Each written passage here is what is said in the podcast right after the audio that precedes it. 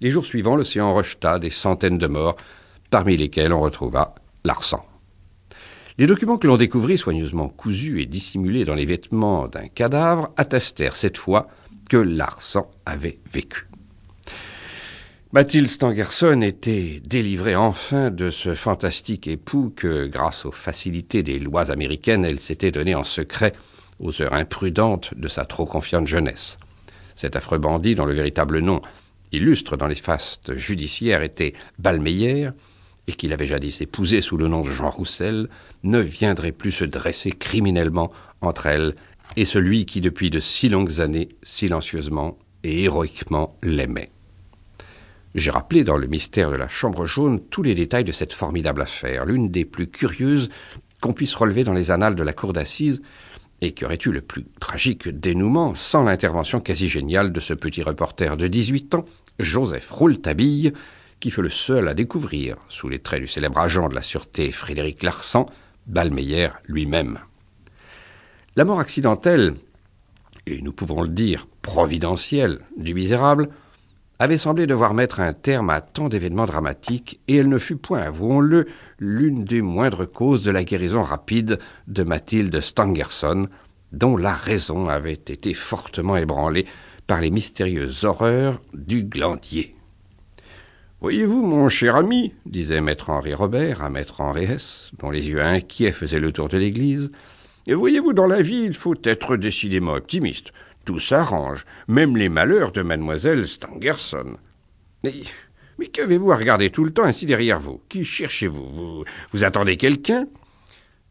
Oui, répondit maître Andreas. J'attends Frédéric Larsan. Ah Maître Henri Robert rit autant que la sainteté du lieu lui permettait de rire. Mais moi je ne ris point, car je n'étais pas loin de penser comme maître S.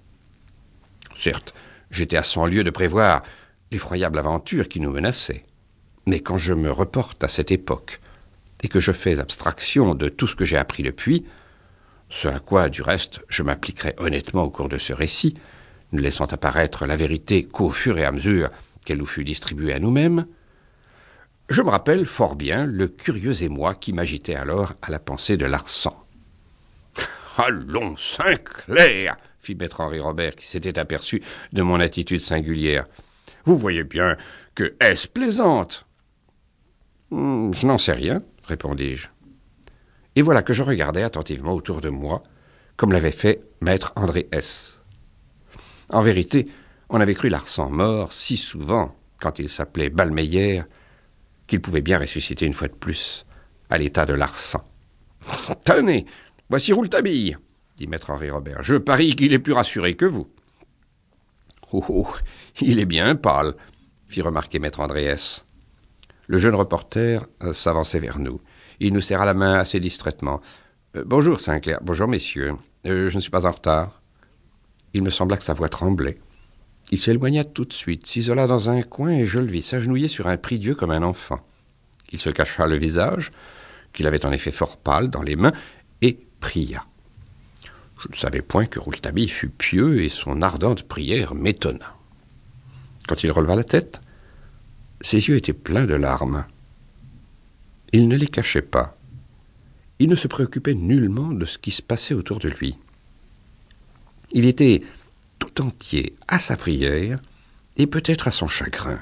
Mais quel chagrin Ne devait-il pas être heureux d'assister à une union désirée de tous? Le bonheur de Robert Darzac et de Mathilde Stangerson n'était-il point son œuvre? Après tout, c'était peut-être de bonheur que pleurait le jeune homme. Il se releva et alla se dissimuler dans la nuit d'un pilier. Je n'eus garde de l'y suivre, car je voyais bien qu'il désirait rester seul. Et puis c'était le moment où Mathilde Stangerson faisait son entrée dans l'église au bras de son père. Robert Darzac marchait derrière eux, ah, comme ils étaient changés tous les trois. Ah, le drame du glandier avait passé bien douloureusement sur ces trois êtres. Mais, chose extraordinaire, Mathilde Stangerson n'en paraissait que plus belle encore.